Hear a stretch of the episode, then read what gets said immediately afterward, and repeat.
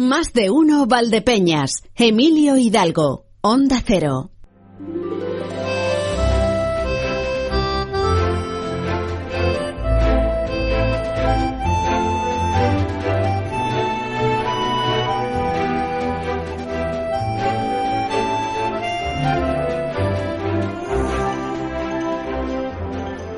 Las 12, 30 minutos. Qué buen cierre el que hace Taboada. Me gusta. Aunque algunos lo consideran una gilipollez.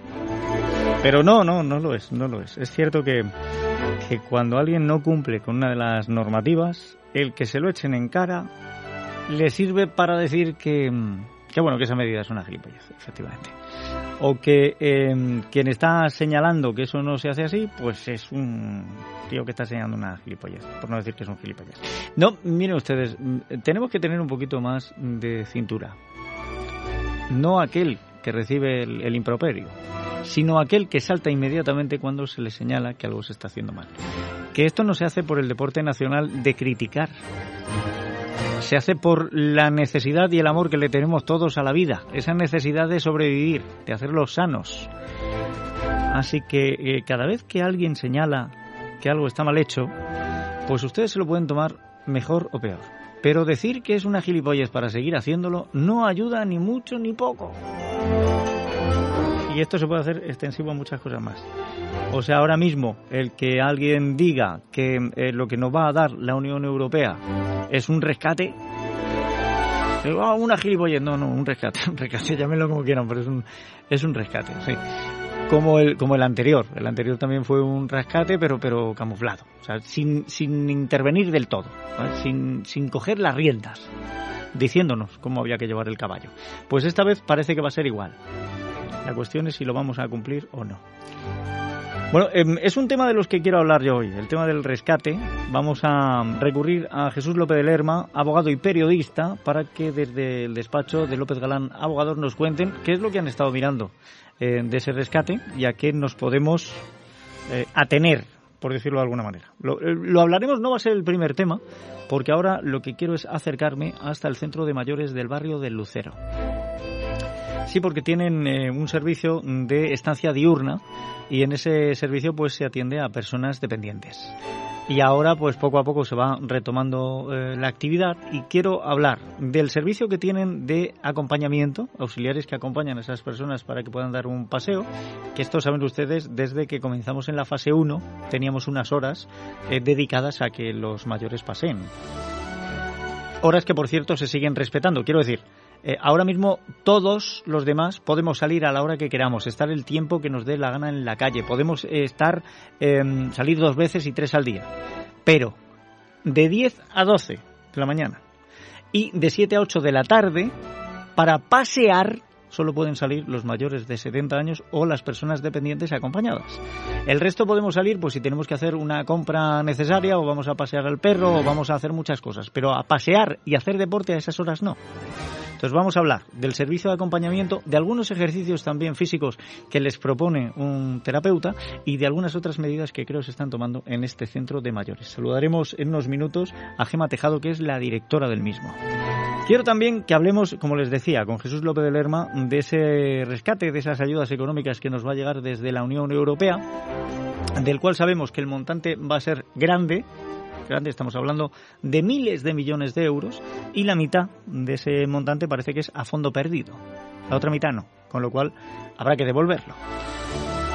Tendremos también tiempo para No estamos locos, que hoy hablará de no sé qué hablará, porque no estamos locos, eso es lo que dice el título, pero cada vez estamos peor. El, o sea, el universo de la Tita Poli no es que haya mejorado mucho la calidad de los personajes que pasan por. Pero bueno, ya lo, lo, iremos viendo. Tendremos efemérides musicales y de otro tipo también con Emerito Fernández y, como no, la información a partir de las 2 menos cuarto con Antonio Alberola Rojas. Reciban el cordial saludo de quien les habla, Emilio Hidalgo, y déjenme que lo primero que voy a hacer es tomarle el pulso a la actualidad, o mejor, se lo va a tomar mi compañero y yo lo que hago es que le escucho atentamente con estos titulares. Antonio Alberola Rojas, bienvenido, ¿qué tal? ¿Cómo Muy estamos? Muy buenas, Emilio, pues bien, bien, bien, estamos bien en una mañana agradable en cuanto ¿Sabes a que lo bien, bien, meteorológico. bien, tres veces, cuando algo se dice tres veces es que no.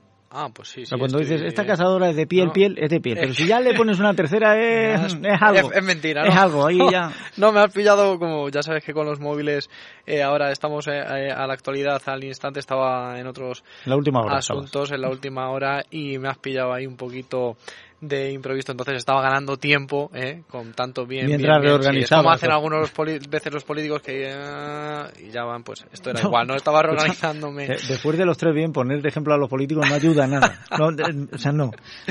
Bien, salgamos, del, jardín, salgamos del jardín y vayamos al título. Que nos ocupan esta mañana, ya sabes los datos del coronavirus que se daban ayer por la tarde, 1.111 fallecidos y la noticia más preocupante no es que en las últimas 24 horas solo haya habido un nuevo fallecido en nuestra provincia, sino que de los 30 27 contagiados o nuevos casos de que tiene Castilla-La Mancha, 27 se ve, de nuevo se eh, ven o se diagnostican en la provincia de Ciudad Real, que sigue arrojando eh, unos eh, casos, unos números muy elevados en cuanto a contagios, no solo en Castilla-La Mancha, ya te digo, 37 se diagnosticaban ayer en Castilla-La Mancha, 27 de ellos en la provincia de Ciudad Real, sino que son unos datos prácticamente que están a la cabeza en toda España. Por tanto, bueno, pues no sé eh, qué es lo que pasa o qué es lo que está pasando en nuestra provincia eh, que detecta tantos eh, casos todavía en comparación con otros lugares. Respecto a eso, al número de casos, ya sabes que se puso hace dos fines de semana muy en tela de juicio un botellón que hubo en Tomelloso. Este fin de semana el alcalde Jesús Martín ha comparecido esta mañana para la firma de un convenio con AFAD por 35.000 euros para que esta asociación dedique ese dinero a los gastos corrientes de funcionamiento y mantenimiento de las instalaciones en donde se aloja. El alcalde ha dicho que durante este fin de semana se han impuesto 11 multas porque todavía ha habido algunos grupos de jóvenes que ellos que a lo mejor no escuchan Onda Cero y no se han enterado de que no se puede hacer botellón, pues 11 multas se han impuesto a pequeños grupos, eso sí ha dicho el alcalde, pequeños grupos, no ha habido nada masivo, pero sí pequeños grupos que se han saltado eh, esta normativa que impedía hacer el botellón y eh, bueno, pues eh, ahora a ver qué es lo que pasa con ellos, si pagan o hacen trabajos sociales. Esa es la gran duda, esa es la gran duda porque el alcalde lo dijo, el que no pueda pagar va a tener a las 7 de la mañana un EPI esperando para ponerse a recoger lo que haya dejado del botellón o lo que hayan dejado otros del botellón también, porque va a recoger todo lo que haya.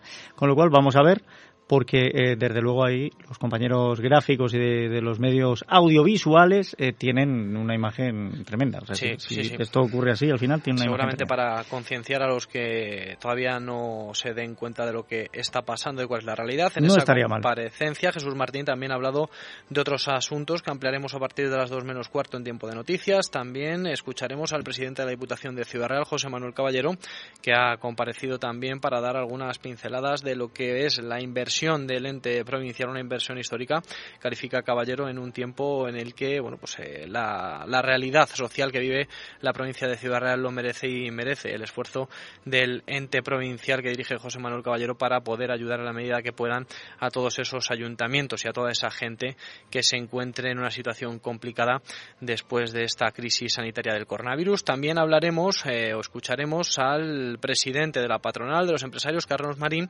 porque es que, claro, el mundo sigue y hay convenios colectivos que todavía no están firmados dos de ellos que son muy importantes, uno el del campo y otro el del comercio, dos sectores que han eh, sufrido muy mucho eh, esta crisis sanitaria. Carlos Marín ya avisa de que esos convenios van a tener que ser reales y responder a una realidad que es la situación actual y que no se pueden firmar unos convenios por encima de lo que ellos puedan eh, dar para que o provocar la crisis o la caída de estas empresas. Yo sí que hago aquí un llamamiento, digamos, a la coherencia de todos, que los tampoco aprovechen para poner sus normas eh, sin aprovechando la situación que se vive y eh, bueno pues apelamos desde aquí a que todos pongan de su parte para que esos convenios sean justos que no vayan en detrimento de los trabajadores pero tampoco que vayan en detrimento de las empresas porque si caen las empresas caen los trabajadores a ver, eh, estamos en una situación en la que todos vamos en el mismo barco y tenemos que procurar que las cuestiones, las medidas que se adopten sean lo mejor posible para la mayoría.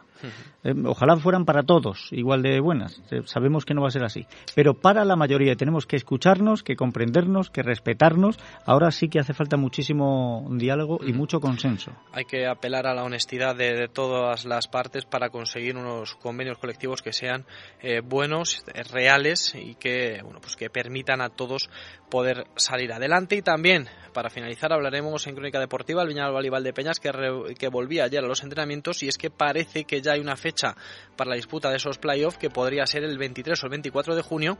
Eh, fíjate, quedan prácticamente dos semanas solo. Sobre eso hemos preguntado a David Ramos sobre qué tal fue ayer esa vuelta a los entrenamientos y sobre si le parece, eh, bueno, pues un tiempo suficiente para preparar para preparar esa cita histórica que va a tener el Viña del de Peñas. Dice David Ramos que es lo que hay, que es lo que ha venido, que se van a tener que adaptar a eso y que pues con dos semanas será con lo que tengan que tirar para adelante para poder afrontar con las máximas garantías posibles esa vuelta a la competición. Así es que de todos estos asuntos y lo que vaya sucediendo, lo que vaya saliendo a lo largo de lo que resta de mañana hablaremos a partir de las 2 menos cuarto en tiempo de noticias. Pues a las 2 menos cuarto te recibimos con todos los datos. Hasta entonces, compañero, que vaya bien la mañana. Hasta ahora.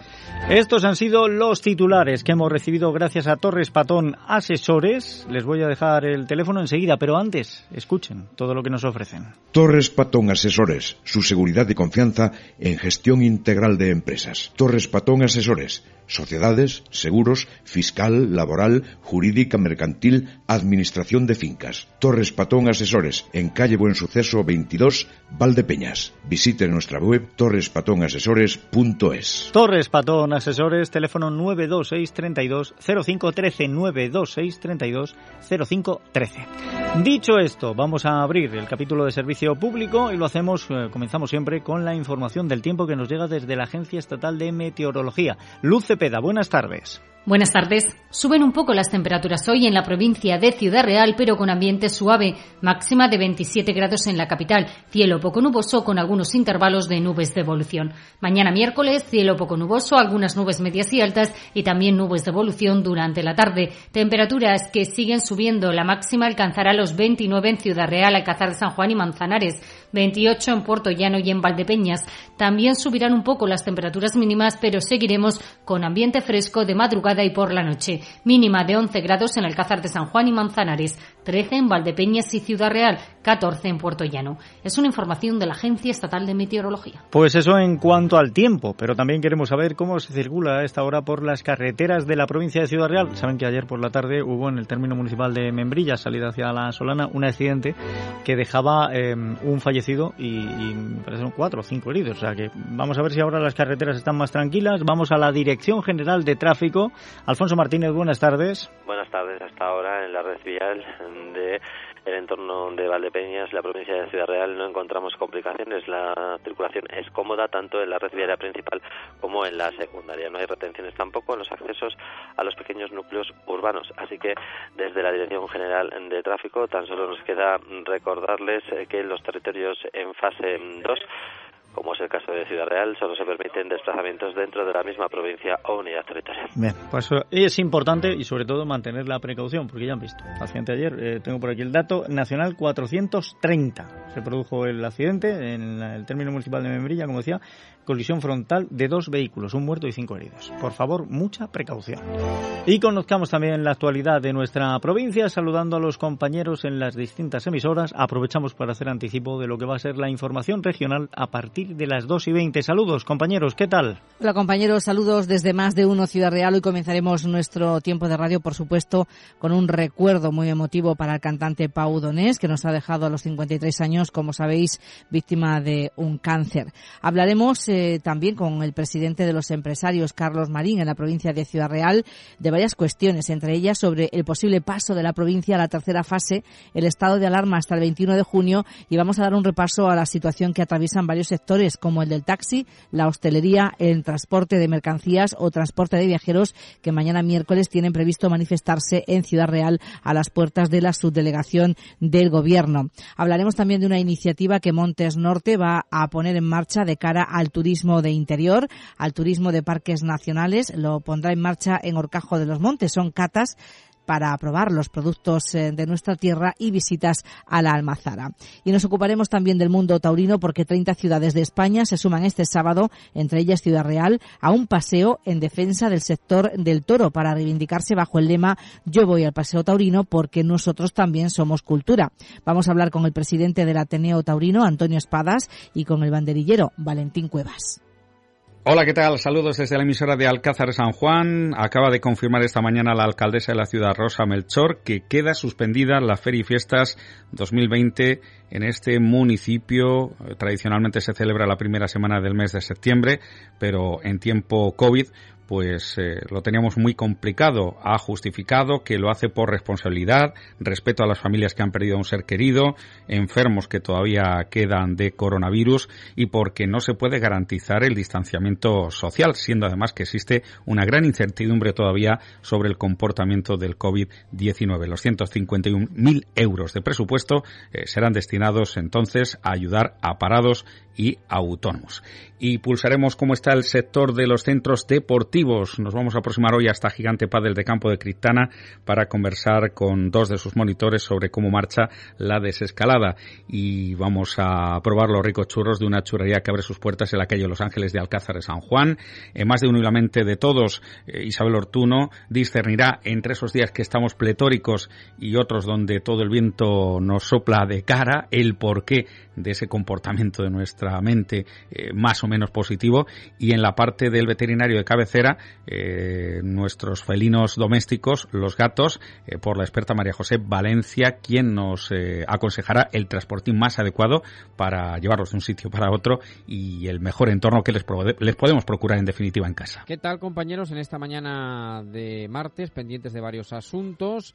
El vicepresidente de la Junta, José Luis Martínez Guijarro, ha comparecido ante los medios de comunicación para explicar estos dos días en los que se ha retirado el Consejo de Gobierno a Cuenca para analizar la situación de la comunidad autónoma eh, tras la crisis sanitaria provocada por el coronavirus. Allí ha anunciado que el eje central de la actuación del Ejecutivo será el reforzamiento de los servicios públicos y salir de la crisis sin recortes, como en otras ocasiones. Según Martínez Guijarro, ha lanzado también algún aviso a navegantes o al rector, al que ha agradecido mm, su rectificación después de que la Junta ayer eh, indicara que la universidad debía trabajar sobre todo por la educación presencial y no por la educación telemática y Miguel Ángel Collado, el rector, eh, ayer por la tarde pues eh, cambiaba esa directriz inicial a la ordenada por la Junta de Comunidades. También ha tenido mensaje para Milagros Tolón, la alcaldesa de Toledo, después de que ayer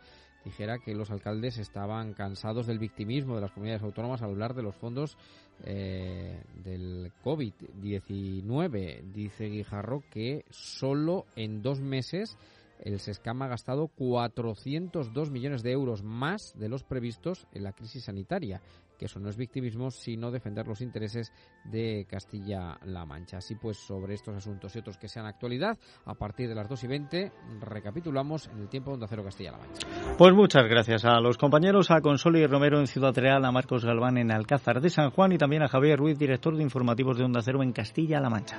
Las 12.48 minutos, déjenme un instante y enseguida estamos hablando de nuestros mayores, concretamente a través del Centro de Mayores del barrio de Lucero.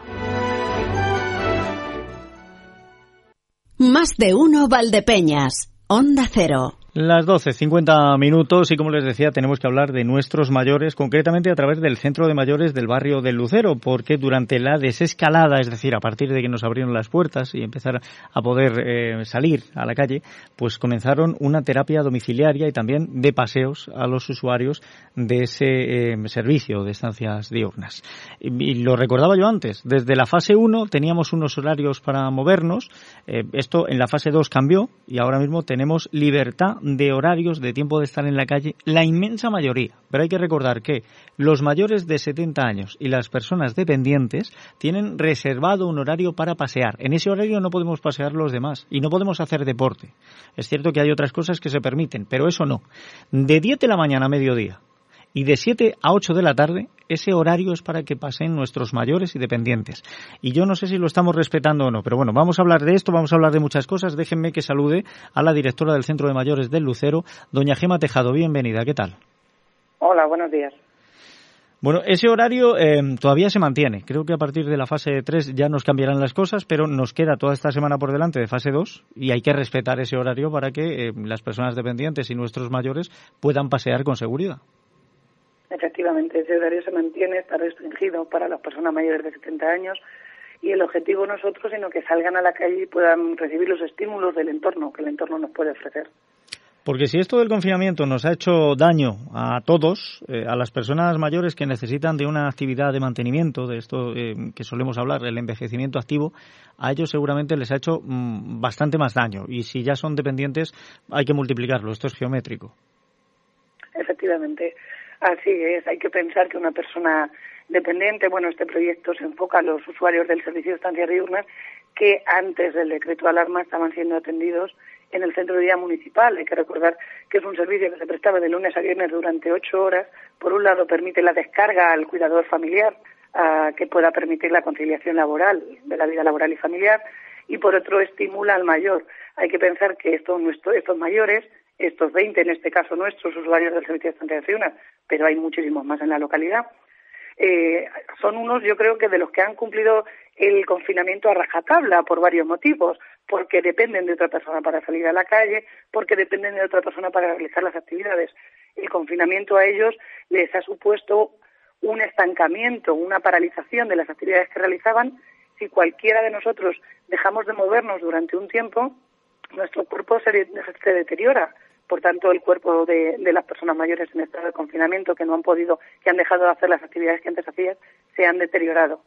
estamos hablando de un colectivo que en muchos casos no es que busquen una actividad eh, física para mejorar, es simplemente para mantenerse, para no empeorar. Y todo este tiempo, pues a ellos les ha supuesto una merma en ese estado físico, que entiendo a partir de ahora, con, con estos paseos, a partir de ahora, a partir de que entramos en la fase 1, con estos paseos acompañados por auxiliares y también la tabla de ejercicio físico que proponen a través de un terapeuta, lo que están intentando es recuperar lo más posible. Efectivamente, así es se han implementado desde nosotros desde el principio del, confinamiento, siguiendo las instrucciones de la Secretaría de Estado de Derechos Sociales. Eh, estábamos vigilantes, estábamos eh, en contacto directo con los usuarios del servicio de estancia diurnas para asegurar que no estaban en una situación de vulnerabilidad y que tenían cubiertas las necesidades básicas. es cierto que la mayoría de estas necesidades durante el periodo del confinamiento se han asumido por parte de los familiares. Nosotros de manera telefónica diaria estábamos en contacto con ellos, se les ofreció el servicio de COVID a domicilio, se valoraron algunas situaciones en las que se podían intervenir, ya te digo, de acuerdo siempre con las instrucciones que nos daban desde el principio del confinamiento. Con la desescalada se dan las circunstancias que estos familiares cuidadores también tienen que ir incorporándose a su vida laboral, de manera que nuestros mayores se quedaban en casa en muchas situaciones solos, el objetivo de esto es mantener, es intentar recuperar las capacidades que ya tenían mantenidas. La única manera de mantener una capacidad para cualquier ser humano es ejercitándola. Si dejamos de ejercitarla, de ejercitarla la perdemos. Si bien es cierto que, eh, ya te digo, a partir del 25 de mayo se ejecutó este programa de actividades domiciliarias, se está ejecutando, comprende, eh, por un lado, los paseos por las inmediaciones del domicilio, siempre en función de las características físicas que tenga la persona sí te puedo decir que como ya llevamos tres semanas con este programa, eh, podemos ver que al principio podían caminar de una manera más cortita y tenían que apoyarse en algún momento porque habían, habían, habían perdido esa capacidad física. Si bien es cierto que los paseos ya poco a poco van recuperando la capacidad, lo vamos haciendo de una manera semanal, se hacen por un lado paseos, también se hacen tablas de ejercicios físicos que la organiza la terapeuta ocupacional, las ejecutan las, las auxiliares de geriatría y también la terapeuta ocupacional va a los domicilios a hacerles ejercicios de terapia. La terapia ocupacional pueden ser ejercicios físicos, pueden ser ejercicios funcionales o cognitivos.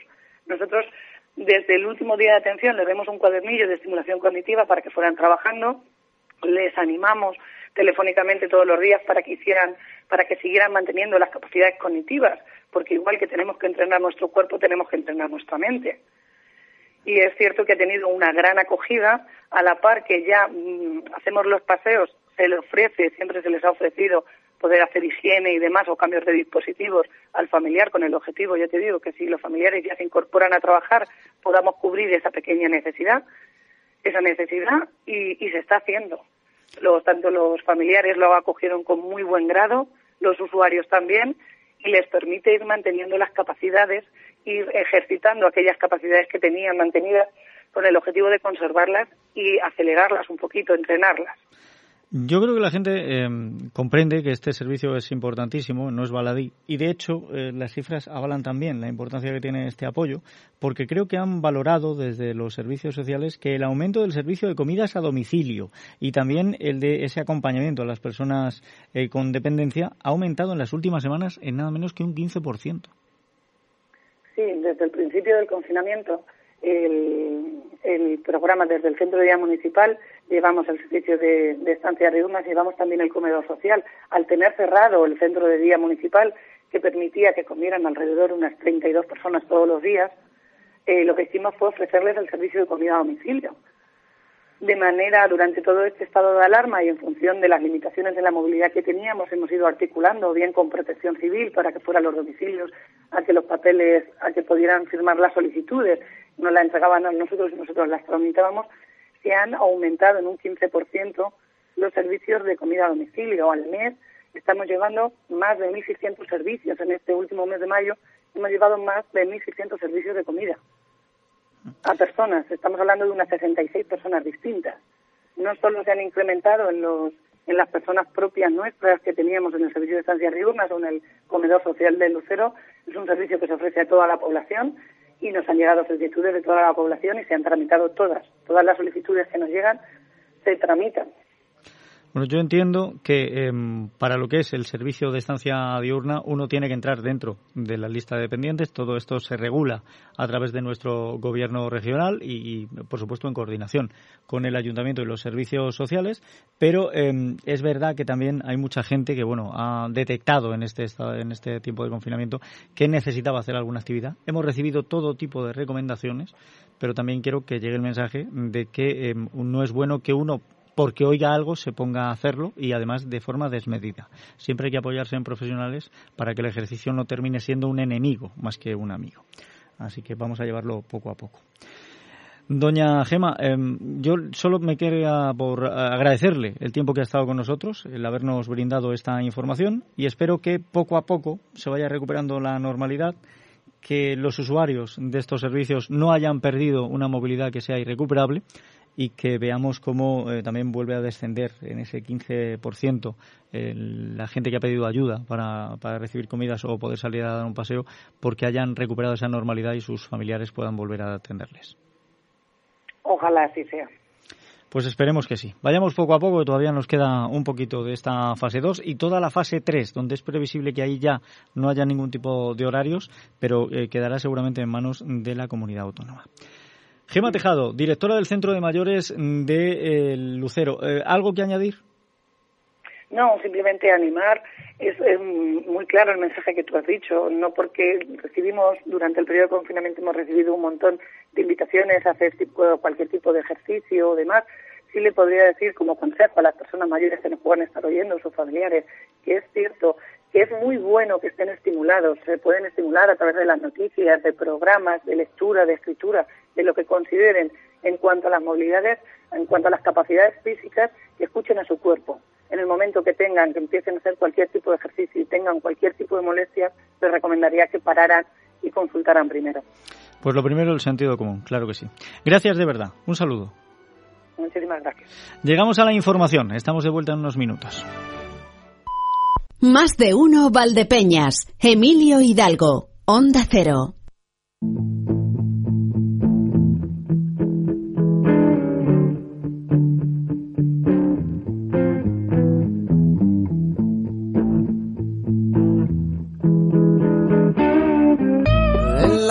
conocí, mujer igual a la flaca, coral negro de La Habana, tremendísima mulata, 100 libras de piel y hueso, 40 kilos de salsa y en la cara dos soles que sin palabras hablan,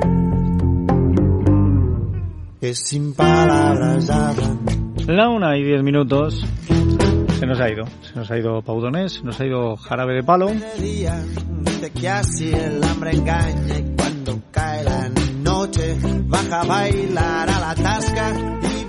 Y esto va al margen de toda efeméride porque eh, la muerte de Paudonés nos ha sorprendido cuando ya el guion del programa estaba cerrado.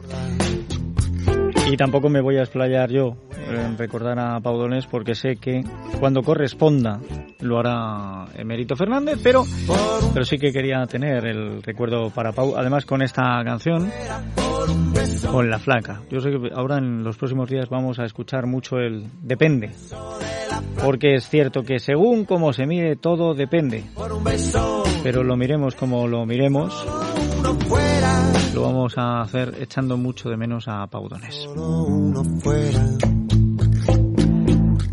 Y quiero aprovechar este momento no solo para recordar a Paudones, que se nos ha ido muy joven, muy joven, muy joven, muy joven, sino para poner el acento en que estamos viviendo una pandemia.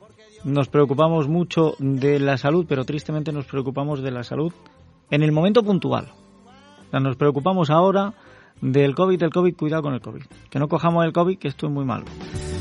A Pau no se lo ha llevado el COVID, se lo ha llevado el cáncer, que sigue siendo uno de los problemas fundamentales, una de las pandemias más extendidas que hay por todo el mundo. Y una enfermedad que a día de hoy se sigue avanzando en los tratamientos, se siguen consiguiendo tratamientos que nos den mejores pronósticos, más porcentaje de curación, menos efectos secundarios, pero cualquier tratamiento se queda pequeño ante la prevención. Y es precisamente lo que estamos aplicando. O sea, con esto del COVID lo que estamos diciendo es, hay gente que, y todavía no hemos terminado de limitarlo, em, hace complicaciones. Hay gente que se encuentra con un pronóstico bastante más negro del que podría tener de haberse hecho las cosas de otra manera. Y precisamente para evitar este tipo de circunstancias, lo que pedimos es la prevención. La distancia social, la mascarilla, el lavado de manos. Con el cáncer también pedimos prevención. Evitar el llevar una vida sedentaria, hacer algo de ejercicio, comer sano, huir de ciertos hábitos que sabemos que nos perjudican, como el consumo de alcohol, de tabaco, de drogas, que les voy a decir. Y con todo esto, pues nos irá bastante mejor.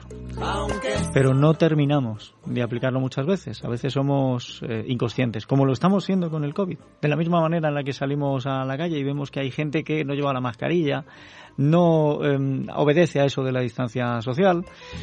Y algunos lo miramos y decimos, esto es temerario para ellos. Bueno, pues em, hay conductas temerarias también en otras cuestiones si tuviéramos un poquito más de, cariño, de cariño real, a nuestro cuerpo, a nuestra vida, a nuestra salud, con la conciencia de que cualquiera puede enfermar y de que em, tenemos capacidad de hacer autocrítica si nos lo proponemos, pues sería mucho más sencillo el hecho de que pudiéramos prevenir enfermedades. Hasta siempre a Paudones, hasta siempre a Jarabe de Palo. Y ojalá con esto consiguiéramos concienciar pues como dice la canción, aunque solo a uno fuera, aunque solo a uno, nada más, no vamos a pedir otra cosa que concienciar a una sola persona. Por cierto, quiero aprovechar también, y ahora ya abro la puerta para dejarles el número de WhatsApp de nuestro programa, el 649 32 8954 649 32 8954 ese es el WhatsApp de más de uno Valdepeñas 649 32 8954.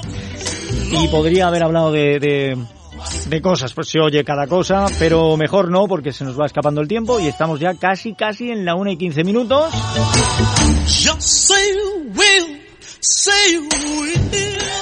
Y después de cosas, bueno, de cosas absurdas que uno tiene que oír y que no voy a contar aquí en antena, vamos a las efemérides. Eh, Mérito Fernández, bienvenido, ¿qué tal? ¿Cómo estamos? Pues bien, buenos días. Buenos días. A ver si luego vas a ir tú largando por ahí qué cosas absurdas son las que he oído, que las has oído tú como yo, ¿sabes? Vamos a lo que vamos, que es precisamente esto de, de las efemérides, comenzando por el santoral. Sí, claro. Hoy 9 de junio es San Efrén de Siria, padre y doctor de la Iglesia, proclamado por el Papa Benedicto XV en 1920. En su tiempo fue conocido por el, por el místico, aunque también tuvo el apelativo de el arpa del espíritu. Efrén hizo comentarios de toda la Biblia, además de haber escrito una multitud de poemas. De hecho, se le considera uno de los grandes poetas eh, de Siria. Muchos de ellos supusieron el inicio de la práctica del canto en la liturgia cristiana. Muy bien, pues vamos a felicitar a Efren. ¿Y a quién más? Pues a Columba, Diomedes, Feliciano, Massimiano, Primo, Ricardo y Vicente. Sí, por primo me has tomado a mí. Columba, Columba. ¿Será Colombia? No, no, no es Columba, ¿eh? Columba. Bueno, pues vale, pues para ti se quede. Hala, venga. Felicidades a todos los que celebran hoy su onomástica y, y hoy quiero tener también un, un recuerdo para, eh, para Antonio Caminero Merlo. ¿eh? Para mi suegro que hoy habría cumplido años. El hombre. Pues nada. Hoy le tengo ese recuerdo. En cuanto al refrán, ¿qué refrán Pues has el refrán nos dice que junio, al principio lluvioso, anuncia verano caluroso. Mm, Bueno, bueno, va a ser que bueno. no, va a ser que no, ¿eh? dice Alfredo Castillo de Weatherman que, que no, o sea, que, Anda que no sabe para dónde tirarse. que habrá que habrá días que sí tengamos calor y lleguemos a los 40 grados, 40 y poquito, pero que la media va a estar un poquito por debajo, o sea, caluroso tampoco, y lluvioso a lo mejor sí, fíjate, ya. Sí, lo vamos a ir el agua, el agua nunca es mala. Vamos a ir viendo. Día Internacional tenemos, Pues tenemos, sí, hoy vamos a recordar el acuerdo de paz de Serbia. Poco antes de las 10 de la noche del 9 de junio de 1999, las delegaciones militares de la OTAN de Yugoslavia llegaban a un acuerdo histórico que suponía el fin de la guerra en los Balcanes. El secretario general de la OTAN, Javier Solana, compareció de madrugada ante unos expectantes medios de comunicación para anunciar el fin de las hostilidades en Kosovo, la retirada serbia y la voluntad de garantizar el retorno de los desplazados por la guerra eh, es un gran día para la paz y para los refugiados, llegó a afirmar Solana. El conflicto comenzó en la primavera de 1999 cuando el líder nacionalista serbio y presidente de Yugoslavia, Slobodan, Slo- eh, perdón, Slobodan. Slobodan Milosevic, decidió expulsar a la población albanesa de Kosovo. La OTAN respondió con varios meses de bombardeos tras los cuales se alcanzaría el histórico acuerdo con el líder serbio. En abril de 2001, Milosevic fue detenido acusado de crímenes contra la humanidad cometidos durante las guerras de Croacia, Bosnia y Kosovo y falleció en 2006 eh, cuando estaba siendo procesado por el Tribunal Internacional de La Haya. efectivamente, sí señor. Oye, pues fíjate, para ser el Día Internacional se parece mucho a la efeméride histórica, Sí, sí. ¿verdad? Sí, porque la efeméride histórica, Pues, claro. pues eso, entonces, ¿de qué Día Internacional te la has Es saltado? que hoy no hay, de. Ah, vale, bien. Habría estado bien saberlo. Vale, pues será la efeméride histórica. Está claro. lógico. vaya, vaya caraja. No, no, no, no pasa nada. No pasa nada. Escúchame. a No, pa- ya dado paso yo, pues del tirón. Bien, a partir de ahora, o corres antes o espero a que te oxigenes. Las- Es que tú de ten en cuenta que vengo de correr ahora, claro. Pues eso, pues por eso. Que, La aceleración. Y además, si vas con mascarilla, falta oxígeno en el cerebro. Venga, vamos a... Oye, y lo que está sonando, esta efeméride musical, la primera, Eh, ¿no me- Está sonando Lonely eh, Teardrops, Lágrimas Solitarias. Vale. Es un tema del cantante Jackie Wilson, lanzado en 1958, que se convirtió en un éxito nacional del top 10. eh, en un- en un- en- fue el número uno de la lista de Rhythm and Blues, de Rhythm Blues y ocupa el número 315 en la lista de la revista Rolling Stone de las 500 mejores canciones de todos los tiempos. Y es que vamos, recordamos hoy a Jack Leroy, Jackie Wilson Jr., que nació el 9 de junio de 1934 y murió el 21 de enero de 18 de 1984. Fue un cantante y artista norteamericano conocido por Mr. Excitement. Eh, Wilson fue importante en la, tras- en la transición del rhythm and blues al soul y fue un, reputa- un reputado showman, además de uno de los más dinámicos intérpretes y artistas de la historia del rhythm and blues y el rock. Alcanzó la fama en sus primeros años como miembro del grupo vocal Billy Ward and His Dominoes y continuó su carrera en solitario en el año 1957 y grabó más de 50 canciones de éxito. En 1975, durante un concierto benéfico, sufrió un ataque al corazón en el escenario que le sumió, perdón, como estoy quedando sin voz, en un coma durante casi nueve, eh, durante casi nueve años hasta su muerte en 1984. Fíjate, menudo coma. Nueve años de, de coma casi. Una- ya ves, por un infarto. Bien, eh, ¿sabes por qué? ¿Por qué Por esfuerzos tontos. Oxigénate. Oxigénate y luego ya vamos con la siguiente. Sí, voy, voy a terminar yo igual. Na- poco a poco, poco a poco.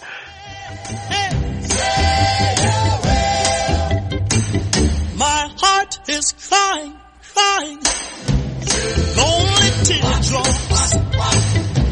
My never dry.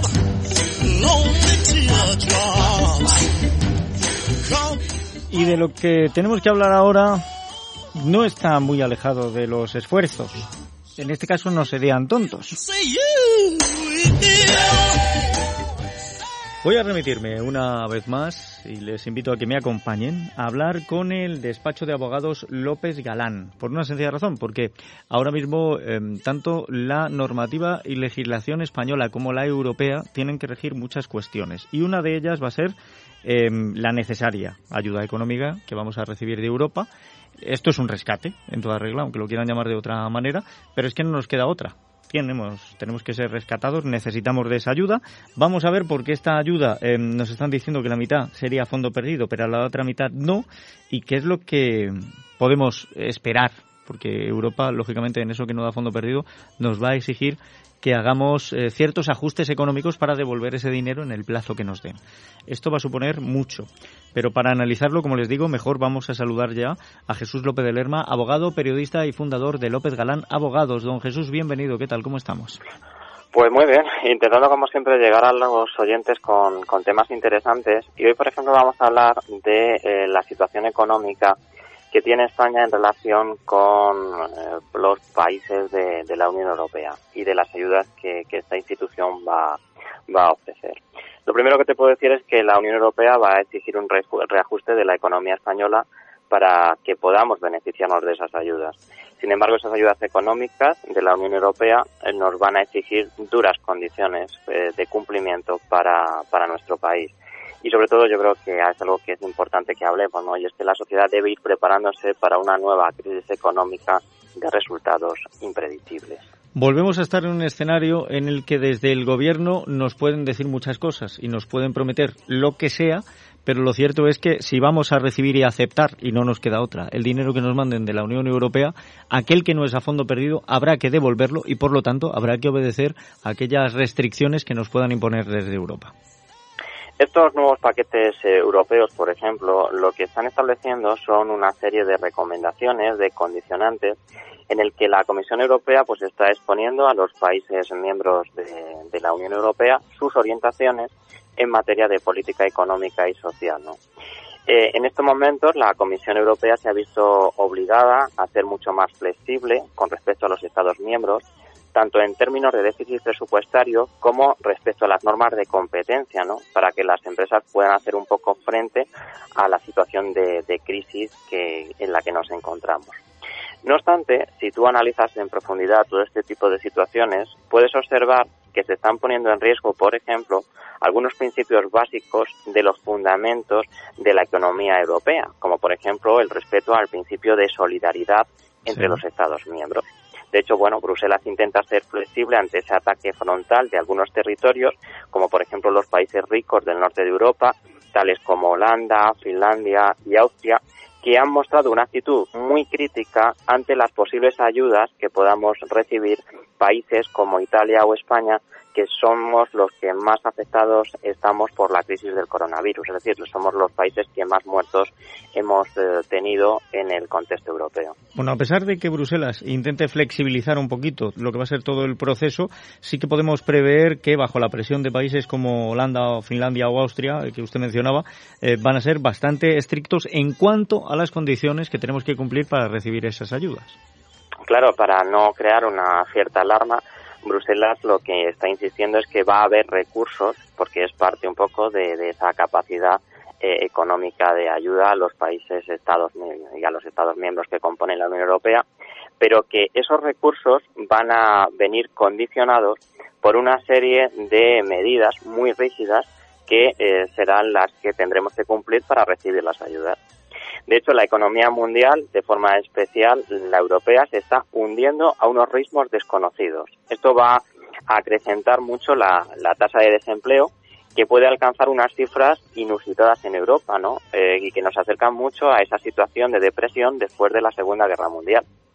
La situación de las finanzas públicas y de la deuda está rozando un deterioro muy peligroso eh, con niveles muy próximos a las cifras que, por ejemplo, obligaron a países como Grecia a acudir al rescate de la Unión Europea en el año 2011 y que España también se encontró en una situación bastante peligrosa, solo que a nosotros no nos hicieron un rescate con intervención por parte de las instituciones de la Unión Europea, sino que simplemente obligaron al gobierno español a que él tomara las medidas presupuestarias necesarias eh, digamos que lo que vinieron a hacer es una especie de rescate indirecto, ¿no? Es decir, dejaron, dejaron la autonomía de las instituciones europeas, del gobierno, eh, perdón, del gobierno español para poder hacer frente a esta situación de, crisis económica, pero las medidas las venían imponiendo Bruselas. En, el caso de Grecia directamente les intervinieron.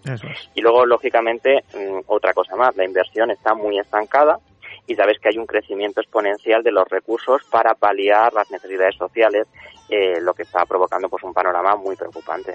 Antes de llegar a esta crisis sanitaria y su consiguiente crisis económica, la situación de España ya nos decía que teníamos muy limitado el nivel de gasto que podíamos hacer en servicios sociales y en cualquier otra cosa. Ahora con esto el problema se acrecenta. Sin embargo, España se ha mostrado eh, bastante crítica para financiar las ayudas sociales con los créditos que pertenecen a estos mecanismos de la Unión Europea. Sí, porque mira, hay una cosa que, que ha creado el, el, digamos que Europa, que eh, son lo que se conocen como unos fondos que, que responden al mecanismo europeo de estabilidad MEDE. Eh, los fondos MEDE, para que nos entiendan bien, son una serie de fondos económicos destinados a ayudar a los estados de la zona del euro con problemas de deuda soberana. Es decir, son una serie de mecanismos que se crean en el año 2011 y que sirven para efectuar unos préstamos a los países en crisis. Eh, siempre que cumplan una serie de eh, requisitos económicos. Estos fondos MEDES, por ejemplo, sirvieron para rescatar a países como Grecia en el año 2011. Pero ¿qué pasa? Pues que los créditos MEDI, aunque tienen condiciones muy ventajosas, tienen también algunos problemas y es que pueden generar un endeudamiento muy importante de las administraciones. ¿Por qué? Porque son préstamos. ¿Y qué significa eso? Que esos préstamos deben ser devueltos. Efectivamente. O sea, que no nos hacen tampoco gran favor. No nos dan un dinero a fondo perdido. Nos dan unos préstamos y esos préstamos, aunque tienen condiciones muy ventajosas, eh, en definitiva vamos a tener que devolverlo. Y eso va a significar que tenemos que ajustar nuestros presupuestos. estamos escuchando hablar de que a Italia se le van a dar algo más de 170.000 millones de euros. Eh, España estaría por debajo, de 140 y muchos mil millones de euros. Y de esos nos dicen que la mitad serían a fondo perdido. No termino de creérmelo porque seguramente en la otra mitad las condiciones y los plazos van a hacer que al final pues devolvamos eh, todo o posiblemente más. La cuestión es cómo vamos a acometer las medidas necesarias para sanear la economía de manera que esto se pueda devolver. Dicho de otra manera, el anterior ejecutivo de Mariano Rajoy lo que tuvo que hacer con la, con la previa crisis económica fue asumir grandes recortes, que además no se hicieron de la mejor manera, y lo que podemos prever es que España va a tener que hacer algo parecido. Pues básicamente es un poco el, panorama en el que nos encontramos. Es decir, España necesitará este año un apoyo financiero de aproximadamente más de 150.000 millones de euros de distintas instituciones europeas para asegurar esa financiación que necesita el país. De todo ello podemos desprender que el Estado español va a pedir y recibir rescate, que no nos engañen, que no nos, que no nos cuenten historias, porque España va a pedir y recibir un rescate y además va a tener que hacer un reajuste presupuestario en los años siguientes muy importantes para mejorar la solvencia y sobre todo hacer frente a la subida de la deuda generada por esta crisis. Y claro, todo esto a dónde nos lleva? Pues a una serie de medidas que pasarán por la necesidad de afrontar recortes económicos presupuestarios y que inevitablemente va a conllevar un aumento del desempleo y de los problemas económicos. Aquí la única diferencia es que dependiendo de las medidas que tomemos a nivel interno para solventar esa situación económica y devolver los fondos a Europa, el desempleo y los problemas económicos pueden ser más grandes y duraderos o, más eh, livianos. No lo sé, no sé cómo al final se afronte esto y espero que no se cometan los mismos errores que ya cometió Montoro en el pasado, por ejemplo, porque aumentar la carga impositiva todavía va a retraer más el consumo y por lo tanto frenar la creación de puestos de trabajo. Pero esto lo vamos a ir viendo a medida que pase el tiempo. Don Jesús López de Lerma, como siempre, agradecido de haberle tenido con nosotros y de haber analizado esta situación, que es una realidad ya a la vuelta de la esquina, y veremos a ver cómo va evolucionando todo. Pues esperemos que por lo menos nosotros intentar ayudar a la sociedad, pues explicando estas cosas y sobre todo insistir que, no se deben incurrir los mismos errores del 2011, ¿no? Que, que, estamos viendo, por ejemplo, que las administraciones están sobreendeudadas y que se están creando muchos ministerios, muchas direcciones generales nuevas, que hay mucho amiguismo, enchufismo, nepotismo y que frente a ese tipo de situación de despilfarro por parte de la Administración estamos viendo también una sociedad muy castigada por la crisis. Por tanto, vamos a seguir informando y vamos a intentar eh, llegar a la opinión pública pues explicando estos temas que creo que son muy interesantes para hacer frente a todo lo que nos viene. Pues nos queda claro y en contra de lo que decía recientemente el presidente de Castilla-La Mancha, Emiliano García Paje, los ayuntamientos han cumplido. Los ayuntamientos son los que están sosteniendo esto precisamente porque eh, tenían ahora mismo limitado el endeudamiento pero en el momento que esto se consuma, y se ha consumido ya, vamos a ver cómo salimos del hoyo. Don Jesús, muchísimas gracias.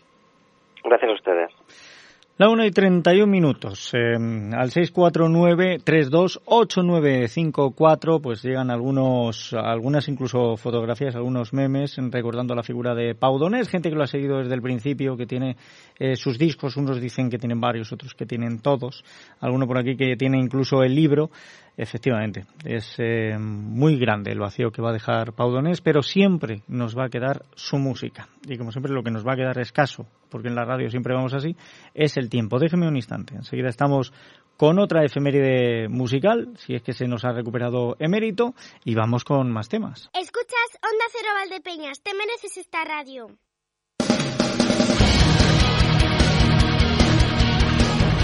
Ahora ya eh, yo he tomado aire, espero que Emérito también. Emérito, ¿estás por ahí? Sí, algo he cogido de aire, ya Algo, el- algo. me llega al cerebro algo. Escucha, tampoco lo cojas todo, o sea, deja para los demás. Bueno, a ver, segunda efeméride musical. ¿Esto que suena Pues, es? Esto es Sana Letra, tema del grupo Avalanche para su álbum Ángel Caído. Y es que cumple 47 años eh, Ramón Laje, eh, nacido en Oviedo, Asturias, que es un músico español conocido por su trabajo en el grupo de metal progresivo, este que hablamos, Avalanche. Ramón Laje comenzó, comenzó su, tra- su trayectoria musical en los años 90 con la banda Arcaes como líder de voz y guitarra. Más tarde pasó a formar parte de la banda Paco John, con los que grabó discos eh, Invisible en el año 1999 eh, y, y estuvo como líder, eh, hasta que en principio de 2002 pasó a ser vocalista de Avalanche, con los cuales ya había trabajado y realizado los coros. Muy bien. Bueno, pues el, segunda, muy bien. ¿Has visto? Cuando coges aire todo estupendo. Ahí andamos. Y ella le ve, se sienta con él. Todas las A ver, este tema es, es cañero y dura, eh, cinco minutos y medio. Y si lo ponemos entero no hay tiempo para... No estamos... no, que no. Es que no somos radio musical, claro. Si no, si no yo lo pondría entero. Entero, me quito los 30 últimos segundos, tampoco. No, no me dejan. Bueno, no, no puede ser. Pues es que eh, esto es muy ruidoso porque es muy cañero, pero es que estaba yo oyendo también un ruido que no me gusta nada en esto a lo que vamos ahora. porque sabemos lo que queremos. Vive la vida, igual que si fuera un sueño, pero que nunca termina, que se pierde con el tiempo. Y buscaré, oye, pero buscaré. Bienvenido, don Pedro Cardeñosa. ¿Cómo estamos hoy? Bien hallado, don Emilio. Por aquí todo positivo y como... Alto y chavalote, ya sé que no me reconocéis porque voy con la máscara y las gafas. Somos gente que respetamos la ley. Y hoy nos hemos plantado porque así no se puede seguir. Pero oiga, que estamos haciendo un programa de radio. ¿Todo bien por ahí, don Pedro? Em, eh, sí, don Emilio, bueno, eh, eh, no lo sé, pero no se preocupe, eso sí, sospecho que puede tirar a la basura del guion de hoy. Bueno, señor mascarillado misterioso, ¿qué es lo que pretenden? ¿Y por qué me pone ese ticket del metro en la garganta? Chaval, este cartón está afilado como dientes de loba, como pinchos de zarza, como cuchillos de arguillano, como... ¡Tontorrente! Deje de hacer metáforas y símiles, que se nos va el vino en catas. Número 5. Te he dicho que no me digas nombres. Tenemos que ser anónimos para sorprender al enemigo y huir sin dejar rastro. Lo aprendí en mi curso de ninja por correspondencia. Vale, vale, vale, vale, vale, vale, calma. Y quíteme usted del cuello el ticket ese del metro, que ahora se puede recargar y le vale para otro viaje. ¿Qué es lo que quieren? A ver, mamá, cuidado con el escalón. Agáchate un poco más que te pongo el papel con las risbidicaciones que me han dado.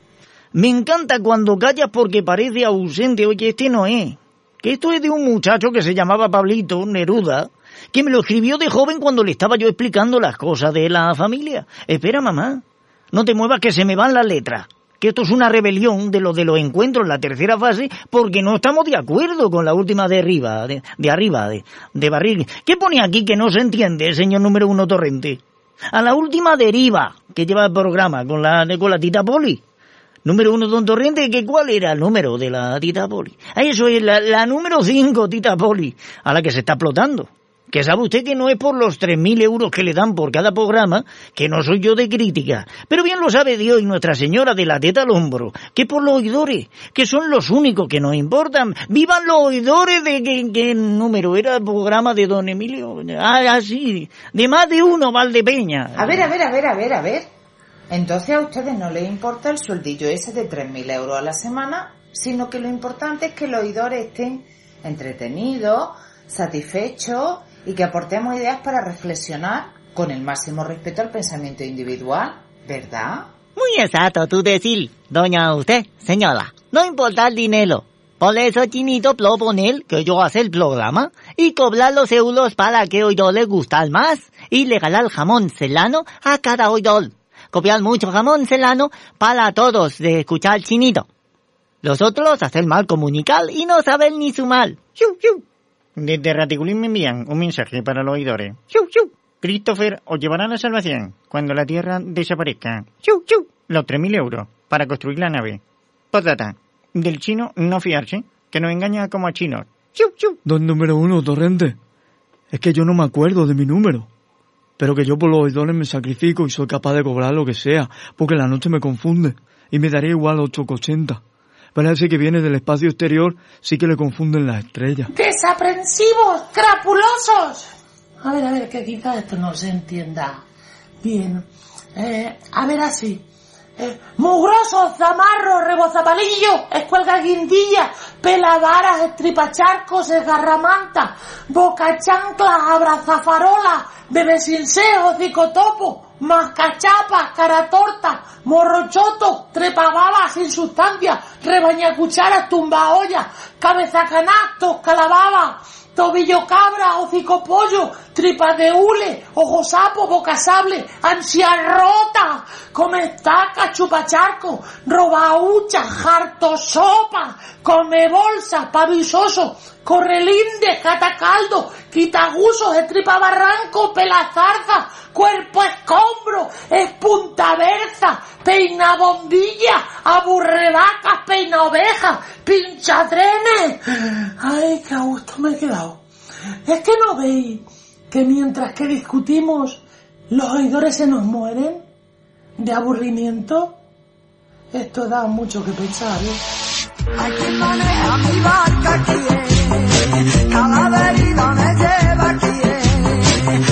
maneja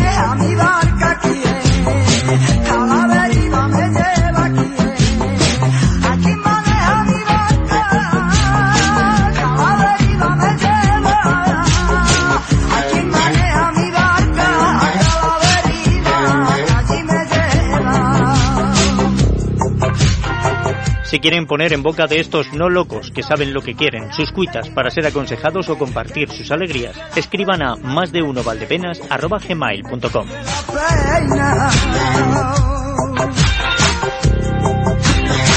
Voy a pedirle que me trence, anda y sí. Tu cabeza, mi cabeza, anda y sí. Tu cabeza, mi cabeza. Por mucho que tú Pues, pues llevaba razón. El guion, el guion, ¿para qué sirve el guion? O sea, no entiendo yo en, este espacio para qué sirve el guion. Y al final no me ha quedado claro tampoco si, si la deriva es la que tenemos a nivel social, a nivel de país, o la que tiene este espacio. Eh, Que es una deriva muy grande, las cosas como son. Muy grande la deriva, enorme. Qué desastre, por favor.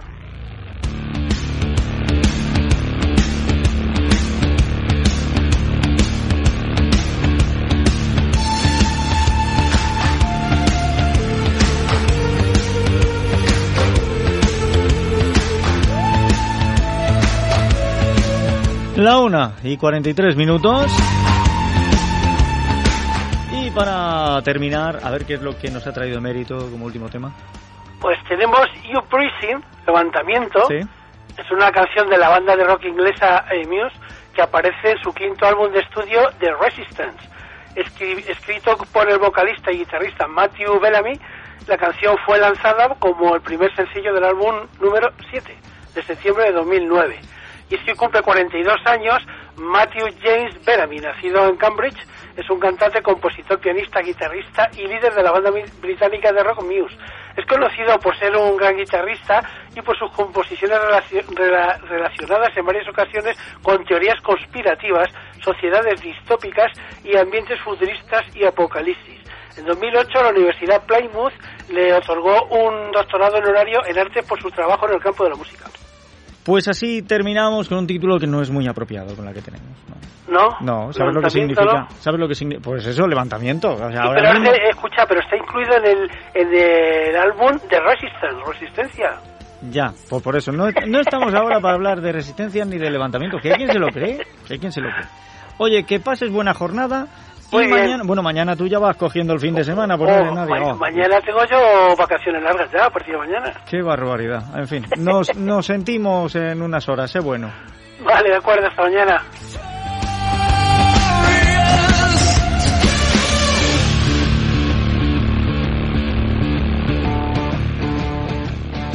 Las dos menos cuatro. Vamos a llegar a ese tiempo de información. Ahora mismo, de la única resistencia que se puede hablar es da- la resistencia contra el virus.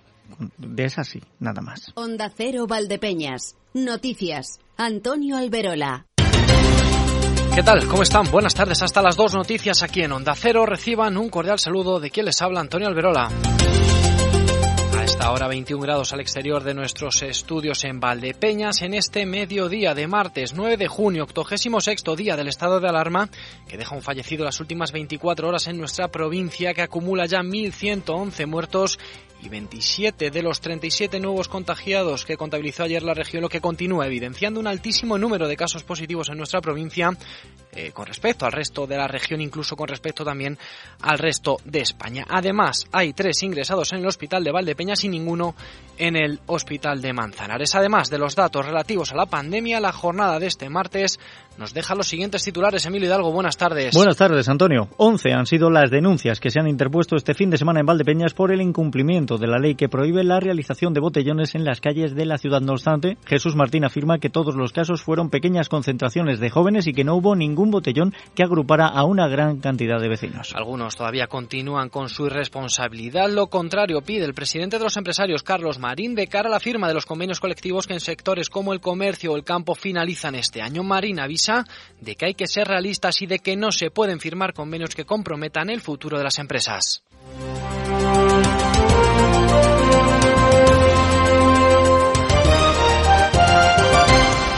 La provincia de Ciudad Real sumó un solo fallecido por coronavirus en las últimas 24 horas, aunque se ha registrado un repunte de casos positivos según los datos actualizados facilitados por la Consejería de Sanidad. De esta forma, la provincia, como ya les avanzábamos, acumula 1.111 muertos. El número de nuevos casos positivos confirmados por PCR en Ciudad Real son de 26, mientras 30 personas están hospitalizadas en camas convencionales en la provincia de Ciudad Real y además hay 17 pacientes que están ingresados en unidades de críticos y necesitan respirador. Con estos números se va a pedir que la provincia de Ciudad Real continúe avanzando en la desescalada y pase el próximo lunes a la fase 3, así lo anunciaba el director general de Salud Pública de Castilla-La Mancha, Juan Camacho, que también tenía unas palabras de reconocimiento para aquellos ayuntamientos que con responsabilidad han decidido suspender sus ferias y fiestas en verano. Hoy, la alcaldesa de Alcázar de San Juan también ha anunciado que quedan suspendidas esas ferias en su localidad.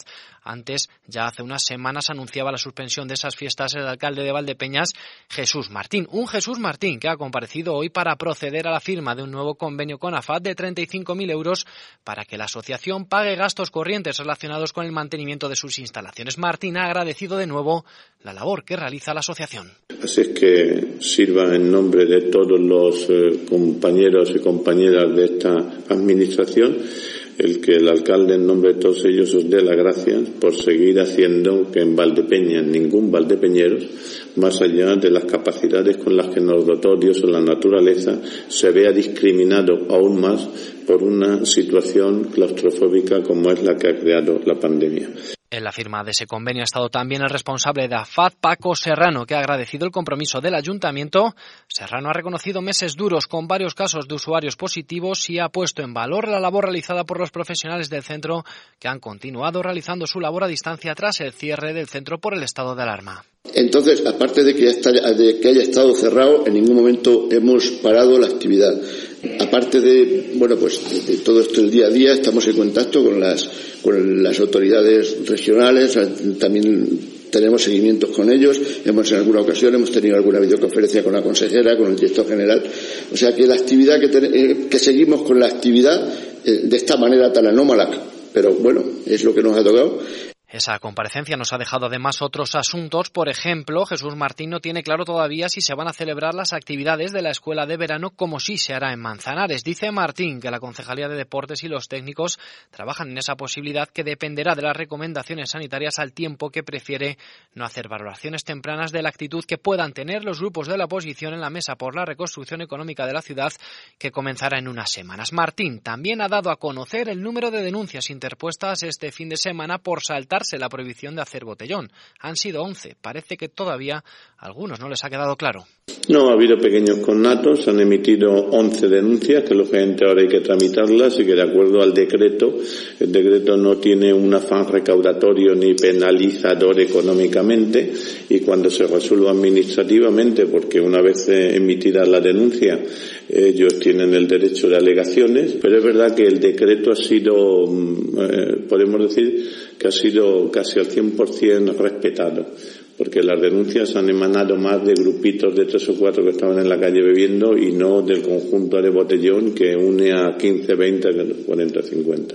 La máxima autoridad política de la ciudad se ha pronunciado también sobre las acusaciones que hiciera la pasada semana la portavoz del PP Cándida tercero sobre un supuesto uso partidista por parte del equipo de gobierno de la web municipal. Y si alguien interpreta que el hecho de que esto se cuelgue dentro de la página web, que es un acto institucional, es que con eso estamos haciendo política a nuestro favor, pues yo creo que tiene una cabeza bastante torticera a la hora de interpretar los acontecimientos.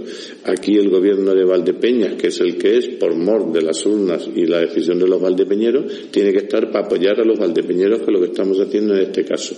El Gobierno lo único que hace desde la página web institucionalmente es dar a conocer todos sus actos. Por cierto, que precisamente Cándida Tercero, la portavoz del Grupo Municipal Popular, ha comparecido hoy para volver a reclamar la UCI para el Hospital de Valdepeñas. No abandonamos la, cólica, la crónica política, en este caso abrimos página provincial y les contamos que el presidente de la Diputación, José Manuel Caballero, ha calificado de histórica la inversión que va a realizar este año la institución provincial. Son un total de 223 millones de euros destinados a la recuperación socioeconómica de la provincia, todo ello bajo el nombre Ciudad Real Activa. Estamos hablando de la mayor movilización de recursos económicos de la Diputación en su historia.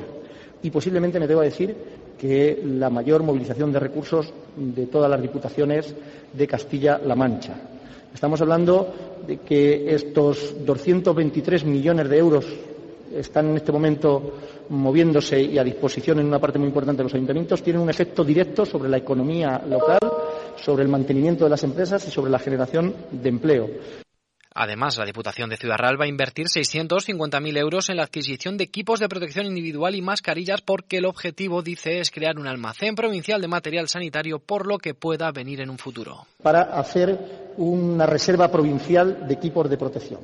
Queremos tener un almacén eh, para lo que pueda venir. Ojalá y podamos decir que estos 350.000 euros extraordinarios que vamos a comprar, que estamos comprando ya en estos momentos, la inmensa mayoría a empresas locales de la provincia, este es un criterio que estamos utilizando, ojalá y podamos decir que que no ha sido necesaria utilizar ni una sola de estas mascarillas. La institución provincial invertirá además en solidaridad y atención a las personas un total de 3,8 millones de euros. 15 millones irán destinados a la reactivación socioeconómica y 6,5 para planes de empleo. Y sin dejar la crónica política, el secretario provincial del Partido Popular, Miguel Ángel Valverde, ha pedido al presidente del Gobierno autonómico, Emiliano García Paje, que rectifique por sus permanentes declaraciones contra los ayuntamientos. Valverde acusa a García Paje de soberbia por haber despreciado reiteradamente la labor de los consistorios de la región en la lucha contra el coronavirus, al tiempo que ha lamentado que el gobierno regional no haya facilitado información, test y equipos de protección individual a los ayuntamientos. Exigimos una rectificación y disculpa pública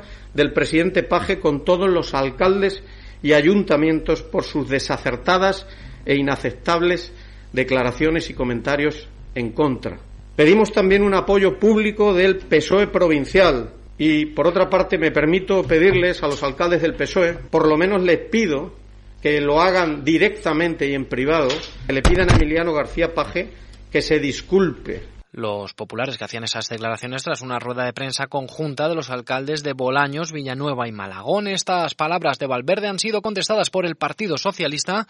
Su portavoz en la provincia, José Manuel Bolaños, ha acusado de oportunismo a estos tres alcaldes.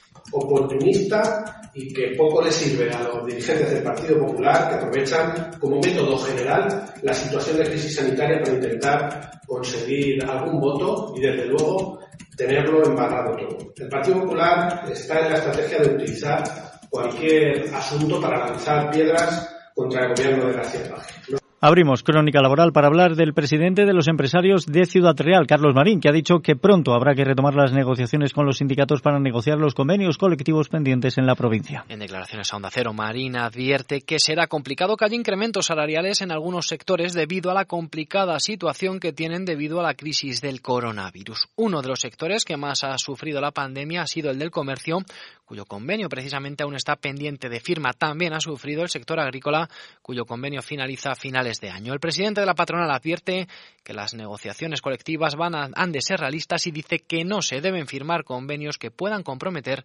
la viabilidad de las empresas. Creo que tenemos que ver en qué sectores eh, y cómo ha estado las circunstancias y cómo ha ido durante la crisis, pero estamos hablando de, de, negocios abocados al cierre, pero claro, tenemos que tener cabeza, tenemos que tener cabeza que al final pues la situación ha sido complicada para todos y hay que llegar a acuerdos que sean realistas. No podemos firmar convenios que conlleven el cierre de las empresas. Por otro lado, Carlos Marín lamenta que haya trabajadores que aún no han cobrado el dinero del expediente de regulación temporal de empleo. Asegura que incluso hay empresarios que han tenido que adelantar las cantidades del ERTE para poder pagar a sus empleados. Estamos hablando de gente que no ha cobrado el ERTE. Yo tengo conocimiento de trabajadores que se han reincorporado a su puesto de trabajo y que han cobrado antes la nómina de su empresa que el ERTE.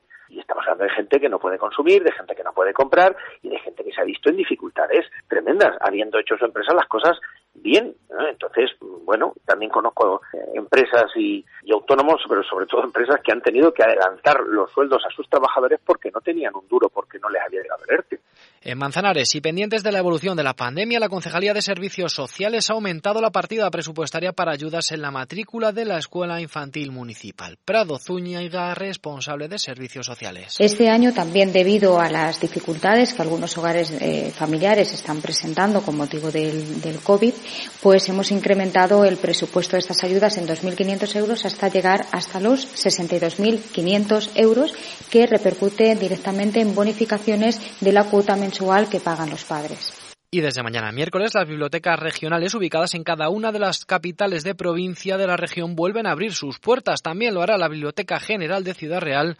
Así lo ha anunciado la viceconsejera de Educación, Ana Muñoz. En este primer momento vamos a hacerlo con el sistema PIDI Recoge, donde los usuarios podrán solicitar hasta un máximo de cinco documentos que se les facilitará la entrada de, de, los mismos y también podrán proceder a devolver aquellos que durante este periodo han tenido en sus domicilios. Los horarios se van a modificar de 9 a 2 y de 4 a, a 9. Y finalizamos en Crónica Deportiva. El Viñalbal y Valdepeñas ya ha vuelto a los entrenamientos de cara al playoff por el título que seguramente se va a disputar entre el 23 y el 30 de junio en Málaga. Primera toma de contacto con la pista de los jugadores del Albali que tuvo lugar ayer tarde. David Ramos espera que los jugadores poco a poco vayan cogiendo sensaciones. Bueno, pues los chavales, eh, la verdad que aparentemente vienen con, con ganas, pero sí que es verdad pues que ahora pues hay que hay que recobrar poco a poco las sensaciones de la pista después de haber estado trabajando en casa a nivel individualizado pues ahora la cancha es otra historia y pues muchos detalles que ahora mismo pues habrá que ir lidiando poco a poco e intentar adaptarse lo antes posible a las circunstancias que nos vienen para a partir de ahí ver si podemos rascar. Sin prisa, pero sin pausa, porque de confirmarse el 23 de junio como fecha de inicio para el playoff, quedaría poco más de 13 días para preparar el partido de cuartos de final frente al Sota. ¿Es suficiente? De nuevo, David Ramos. Las cosas vienen como vienen y y que para estar lamentándonos no vamos a ganar nada. Entonces vamos a intentar, ya te digo, adaptarnos lo mejor posible a las circunstancias. Está claro que en dos semanas, eh, después de tres meses prácticamente de inactividad, tirarte al ruedo y jugarte todo a una sola carta en un solo partido pues eh, es una quimera lo que va a decir que va a pasar porque son solo 13 días los que va a tener el Valdepeñas para prepararse. Un David Ramos que no para este playoff, pero sí para la próxima campaña va a contar con el pívot brasileño Mateus Pera, apuesta del club que se ajusta a las condiciones económicas de la entidad y que será anunciado como nuevo jugador del Albali en los próximos días. Y para finalizar varios apuntes, la gerencia de atención integrada de Valdepeñas ha anunciado el comienzo de las clases telemáticas para la preparación al parto online. El segundo apunte viene en crónica de obras también aquí en Valdepeñas porque la Consejería de Fomento ha anunciado que ya se ha procedido a la firma del convenio para el comienzo de las obras de la rotonda CM 3109 entre el Arroyo del Peral y Valdepeñas y también finalizamos en La Solana, donde más de 22 personas han solicitado el servicio de atención psicológica ante el COVID-19 puesto en marcha por el consistorio solanero. Bueno, que quede claro que las clases de preparación al parto son online, el parto no. Eh, todavía todavía descargar hijos no podemos. Eso todavía no podemos. Mañana tendremos más datos a las 8 y 20 con Antonio Albero Las Rojas. Gracias, compañero. Hasta mañana. Se despide Emilio Hidalgo. Llegan noticias mediodía.